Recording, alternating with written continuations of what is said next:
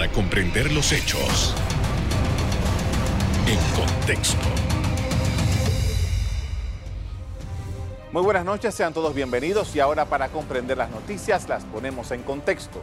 En los próximos minutos hablaremos del proyecto de ley que discute la Asamblea Nacional que obligaría a la empresa española FCC a ceder el Estado al Estado, perdón, la ciudad hospitalaria, proyecto cuyo eh, monto asciende a los 700 millones de dólares aproximadamente. Para ello nos acompaña Juan Carlos Araúz, presidente del Colegio Nacional de Abogados. Buenas noches. Mucho gusto, gracias por la oportunidad. Gracias por haber aceptado nuestra invitación, licenciado. Eh, esto está apenas empezando, ya fue aprobado en primer debate, pero llama mucho la atención porque, según los entendidos, estaríamos poniendo en riesgo un tema que es muy importante para el país, que se llama eh, la credibilidad del sistema de justicia, la credibilidad del país con, que honra a sus compromisos. ¿Qué evaluación hace usted de lo que se ha aprobado en primer debate y que está en discusión en la Asamblea? Hay que tener mucha cautela. En realidad, eh, cada vez que irrumpe en el escenario de las relaciones contractuales, el poder político o la fuerza como tal, eh, ponen entredicho las reglas con las cuales usualmente los contratantes aspiran a que sus relaciones se desarrollen. En materia contractual existe el principio de que los contratos se firman para cumplirse, es decir, que las partes actúan de buena fe para llevar a cabo la ejecución de los contratos. Esa, particularidad de, la finalidad de un contrato eh, hace entonces eh, mostrar el camino que el Estado tiene en todo momento que honrar los compromisos, encontrar alternativas para solucionar los conflictos y luego al final, cuando son servicios estatales, infraestructura, los ciudadanos tienen reclamaciones en torno a que los fondos públicos se utilicen de manera correcta. Ese panorama es el que pone eh, con cautela eh, cuando el, legislativo pueda irrumpir en este escenario, eh, toda vez que el mensaje puede ser que en este momento puede ser esta obra de infraestructura. Sin embargo, nada impide que el día de mañana se legisle con otro tipo de, de relación contractual. Esas características de poner en entredicho la seguridad con la cual se firman los contratos es la que se pone eh, en, una delicada posición, aún a pesar que estemos en el COVID y estemos en situaciones de necesidad o de urgencia de una infraestructura, hay que tener un tacto suficientemente profesional en materia de, contratos. Y el Estado siempre ha tenido ese eh, talón de Aquiles en materia contractual, es decir, al no haber una administración centralizada de contratos por parte de la administración, eh, ponen entredicho que la ejecución de los contratos siempre tienen obstáculos y siempre hay reclamaciones, sin, perjuicio que obviamente este contrato en particular encierra otras eh, connotaciones o cuestionamientos en, su desarrollo, pero los principios generales con los cuales se administran los contratos es que el Estado firma para cumplirlos. Eh, dicho sea de paso, licenciado, ha pasado que Panamá ha perdido ha perdido en tribunales o en, arbitrajes internacionales precisamente por incumplir o por no hacer valer sus, eh, lo que ha firmado, sus contratos. Lo que pasa es que eh, debemos comprender que Panamá, eh, cuando mantiene una relación contractual, es, una es la contraparte de alguien, es decir, distintamente de los factores de ejecución eh, Panamá tiene que ser más profesional en la medida que la redacción de sus contratos sea más completa, el establecimiento de los mecanismos de solución de controversia eh, sea más eficiente. Nosotros en la República de Panamá contamos con ejemplos eh, muy importantes en materia de administración de contratos, como sería la autoridad del Canal de Panamá. Homologar esas formas de tramitación y de administración de los contratos eh, es el camino con el cual el Estado puede ser más eficiente. Todo, los, todo el camino recorrido o los valores eh, pagados en exceso o pagados como penalidad o incrementos por controversias mal llevadas, al final repercute también en los ciudadanos. Por lo tanto, la administración de los contratos estatales involucra que se administre de forma profesional. Yo creo que es un momento importante para eh, crear de manera centralizada un departamento, una, una oficina estatal de gestión y administración de contratos que permita estos análisis con el tiempo, hacer las radiografías necesarias, mantener con salud las relaciones eh, con las contrapartes y de esa fórmula las lecciones podrían ser eh, eh, de algún beneficio en el camino tan conflictivo que ha habido en materia contractual en los últimos años. licenciado, ah, el hecho de que la Asamblea Nacional entre a legislar sobre un contrato que ha celebrado el Estado panameño con el gobierno nacional por delante y una empresa, en este caso una empresa multinacional, ¿a qué nos está arriesgando? De momento a nada, toda vez que toda ley tiene que sufrir el refrendo del presidente de la República. Y, él como máxima eh, autoridad y, como representante del Estado panameño es el que con su refrendo sería el que terminaría de, eh, de dar verdaderamente un contenido a los hechos que se planteen eh, antes de esa etapa.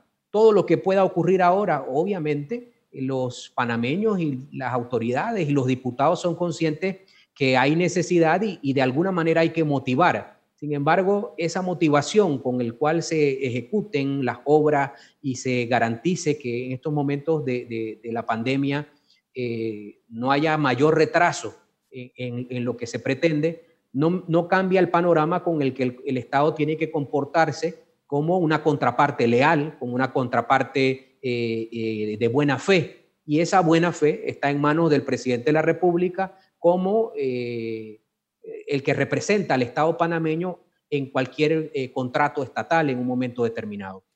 Seguridad jurídica es la expresión que se emplea para caracterizar esto que estamos hablando, de eh, poder honrar los compromisos que se adquieren.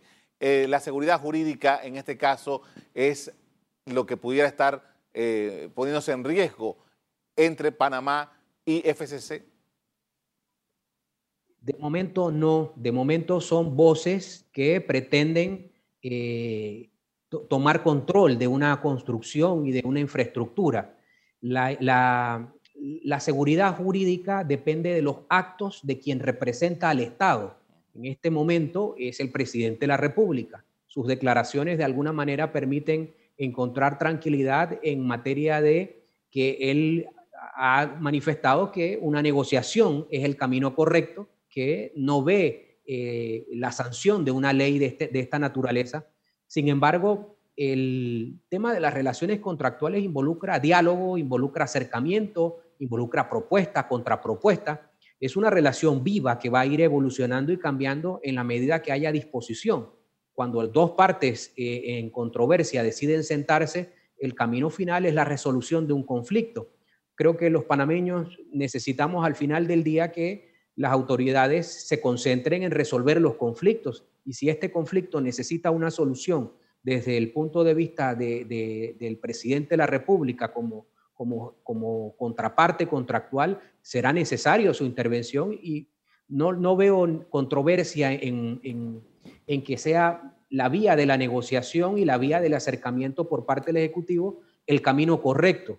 La intervención legislativa lo que traería es un camino de incertidumbre porque el, el capital extranjero, el capital que busca eh, territorios en donde invertir, siempre analiza esto, la vulnerabilidad con, la, con el cual se cambien las reglas se entiende que los contratos son ley para las partes y sería suficiente el contrato para que no se tenga que crear una ley eh, desde el punto de vista legislativo. Es decir, esto admite una, transacción, admite una negociación, admite acercamientos y puntos de encuentro en donde al final del día unos ceden y los, otros conceden, pero se resuelve una controversia y esa es la ventaja de estos métodos alternos.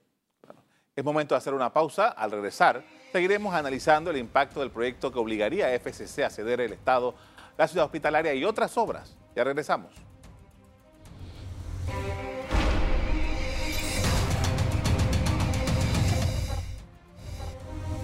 Estamos de, regreso con Juan Carlos Araúz, presidente del Colegio Nacional de Abogados, hablando sobre el proyecto FCC. Y aquí, eh, eh, para elaborar un poco, hay una situación acá eh, el proyecto de la Ciudad de la Salud eh, se demoró, se ha demorado, el Estado panameño eh, ha demorado esto por más de cinco años.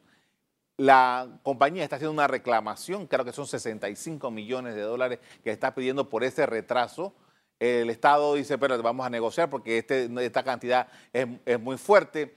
Eh, ante esas condiciones, licenciado, siempre se ha dicho que debería haber alguna normativa en Panamá que los funcionarios, aunque hayan abandonado el, cargo, puedan ser llamados a, rendir cuentas por cosas como esta que comprometen al Estado panameño. ¿Su apreciación? Lo que ocurre es que sí pueden ser llamados, en la actualidad existen los mecanismos. Lo que hace falta es la voluntad, obviamente, de eh, que el Estado pida cuentas. Eh, esto también se centra en una serie de, tipos de responsabilidad, desde el punto de vista administrativo, desde el punto de vista penal, desde el punto de vista disciplinario. Eh, un conjunto de, acciones que el Estado tiene a, su disposición para eh, profesionalizar. Por eso en el primer bloque hacía referencia a que lo que hace falta aquí es profesionalizar la gestión de los contratos. A medida que se cuenta con eh, mayor eficiencia, menos incidencia en episodios en donde el, perjuicio lo, lo acarrea el Estado. Obviamente no es lo mismo construir una obra de infraestructura en tres meses que eh, suspenderla y luego retomar y luego volver a suspender, que existen costos. La sala contencioso administrativa de la Corte Suprema de Justicia eh, conoce de procesos en contra de funcionarios que hayan podido causar eh, algún perjuicio al Estado. Y esa responsabilidad está dependiendo de cómo se activen los mecanismos. Claro, en algún momento un derecho de repetición, es decir, que si el Estado tiene que desembolsar eh, una, suma determinada para indemnizar a, alguien producto de una mala prestación de un servicio, lo que se aspiraría es que eh, se reembolse. Sin embargo, cuando usted tiene estas obras de infraestructura, que sus costos son gigantes eh, y, sumas millonarias, obviamente ningún funcionario va a pagar esa suma. Entonces se transforma simplemente en, en ilusiones. Lo que tiene que llegar a un momento es que existe un seguro de responsabilidad como una forma más eficiente en donde los funcionarios de determinada jerarquía tienen que tener algún tipo de seguro de responsabilidad. Y eso se ve en distintos tipos de actividades en donde eh, el profesionalismo y la gestión de alguien se ve garantizada o respaldada por un seguro profesional. Eso me lleva al siguiente punto. Nuestra administración estatal no es una administración profesional, es una administración política. Entonces, cada gobierno va cambiando y reemplazando y usted cuando em, empieza a tener este círculo de, eh, de, designaciones, más que nombramientos en base a mérito, usted tiene los riesgos propios a eh, no tener un, personal eh, totalmente competente, profesional, a favor del Estado, porque son ciclos cambiantes y en eso cada cinco años el, el, Estado simplemente entra en, una, en un espiral de, de cambios de rostro. Y eso, eso es, al final del día, falta de profesionalización de la administración del Estado, en donde existan pesos, contrapesos, un control del desempeño, rendición de cuentas, eh, su funcionamiento y en general la crítica que todos sabemos que en toda la administración del Estado eh, es, es, continua. Ahora, eh, el otro lado de la moneda es que esta es una empresa que está haciendo objeto de investigación tanto en el Reino de España como en Panamá, precisamente por proyectos eh, que se han realizado en Panamá. Teniendo este, esto en consideración, eh, eh, Panamá queda envuelto en una situación tremendamente compleja, porque aun cuando tiene este, este, reclamo de un proveedor, en este caso, también está en entredicho, porque el Estado tiene que salvaguardar el hecho de que no se, no se use eh, las obras del Estado para actos de corrupción. Sí, y aquí habría que separar dos tipos de transacción. Una cosa es la transacción en la, en, la administración de un contrato puro y duro, una relación eh, comercial como tal, y la otra son las relaciones producto de acuerdos bajo el sistema penal. Esa diferencia de acuerdos es la que nos permite saber ante qué escenario estamos. Lo que se escucha y de las declaraciones se habla es de un, acuerdo en relación a relaciones comerciales que no guardan relación en ninguna manera con delitos porque ese tipo de acuerdo se, ventila en otras instancias y no guarda relación con la capacidad de comprometer o transar del Ejecutivo.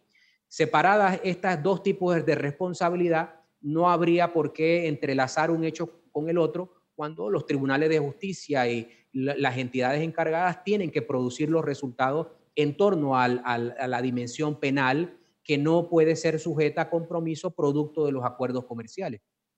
Ahora, eh, me imagino que este contrato debe tener alguna una cláusula para dirimir estas, estas diferencias. el, ¿Cuál sería el papel este que dice el presidente de la República? Bueno, yo me he puesto en contacto con los ejecutivos de esta empresa en España para ver cómo llegamos a un arreglo.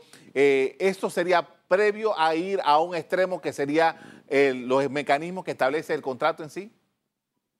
Claro, lo, que ocurre es que un contrato como, como fórmula eh, instantánea es la negociación, la conversación, o sea, ningún contratante se aísla para no conocer eh, vías de solucionar el conflicto. Entonces, todo el que firma un contrato está obligado a conversar permanentemente si quiere resolver una controversia.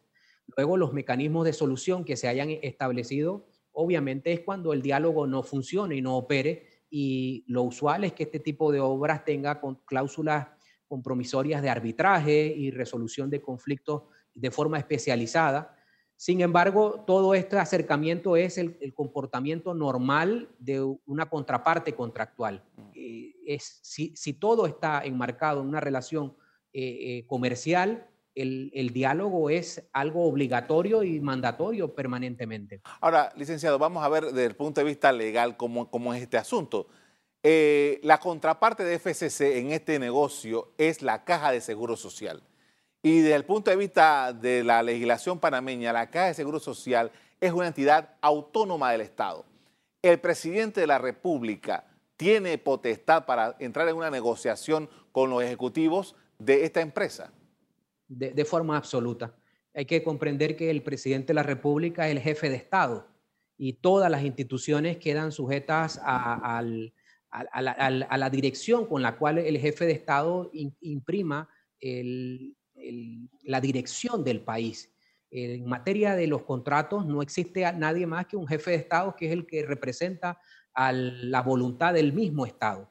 Cuando la Constitución habla que el Consejo de Gabinete y, los, ministros en conjunto con el presidente puede, tienen una facultad de transar los pleitos del Estado, se trata de todas las instituciones, por lo tanto no es algo eh, sorpresivo o invasivo de, de alguna competencia que no, no, se le atribuye al presidente. Ese no sería el, enfoque en materia de una controversia, eh, porque el contrato lo que garantiza son responsabilidades de Estado, lejos de que obviamente el Seguro Social, eh, en primer término, debía ser quien mantuviese la salud del contrato. Sin embargo, para eh, zanjar el conflicto, no existe nadie más idóneo que el presidente de la República. Si nosotros tuviésemos un ministro de justicia como en otros países, tal vez el, encargado de la negociación hubiese sido un ministro de justicia, pero esa figura no existe en nuestro país y el presidente válidamente como jefe de Estado puede entablar eh, cuál es la voluntad contractual del Estado porque sus palabras comprometen al Estado panameño. Bien, es momento de hacer otra pausa. Al regreso, seguimos poniendo en contexto el proyecto de FCC y sus repercusiones en Panamá. Ya volvemos.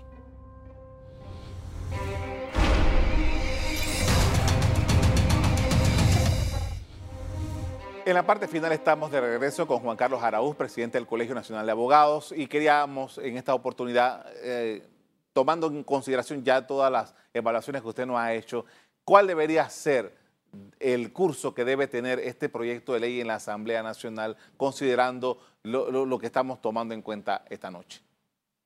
Eh, yo diría que eso debe permanecer en pausa. El Ejecutivo tiene que agotar la vía de la negociación. El presidente de la República tiene que poner sus esfuerzos para lograr los mejores acuerdos, entendiendo las circunstancias, y eh, permitir que sea desde la dirección del Ejecutivo que se llegue a una posible solución.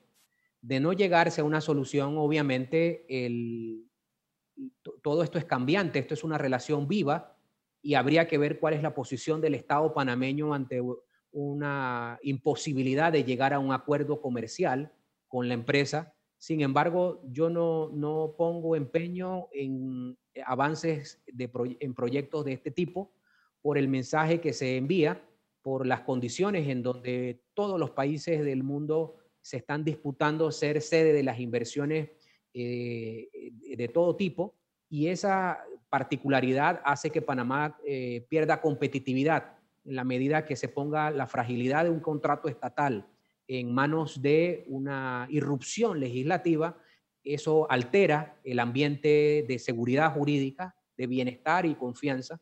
Y aquí lo que se impone es un reto de buena fe. Dentro de las circunstancias, el Estado panameño tiene que poner sus cartas sobre la mesa, presentar sus aspiraciones y presentar los límites sobre los cuales eh, podría llegar a entendimiento.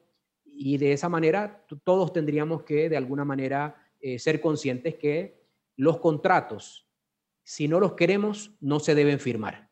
Y cuando se hayan firmado, la aplicación de, los mismos eh, no admite algún tipo de, fórmula o creatividad para salirse o, evitar el cumplimiento de lo que se pactó en un contrato.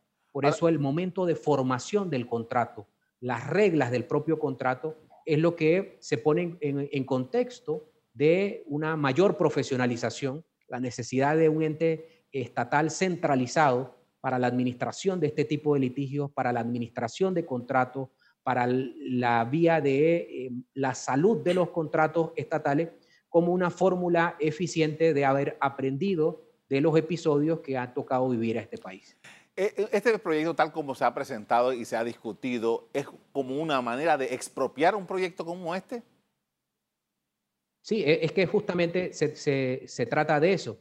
Cualquier fórmula de eh, alterar las cláusulas de un contrato entra en una calificación ya sea de una expropiación directa o indirecta. En la medida que sea una fórmula de terminar o zanjar el contrato, será directa y si se crean artificios para impedir la ejecución o el cumplimiento de lo pactado, será una expropiación indirecta. Y en materia de inversiones, todo esto está regulado y, está muy bien estructurado a nivel internacional.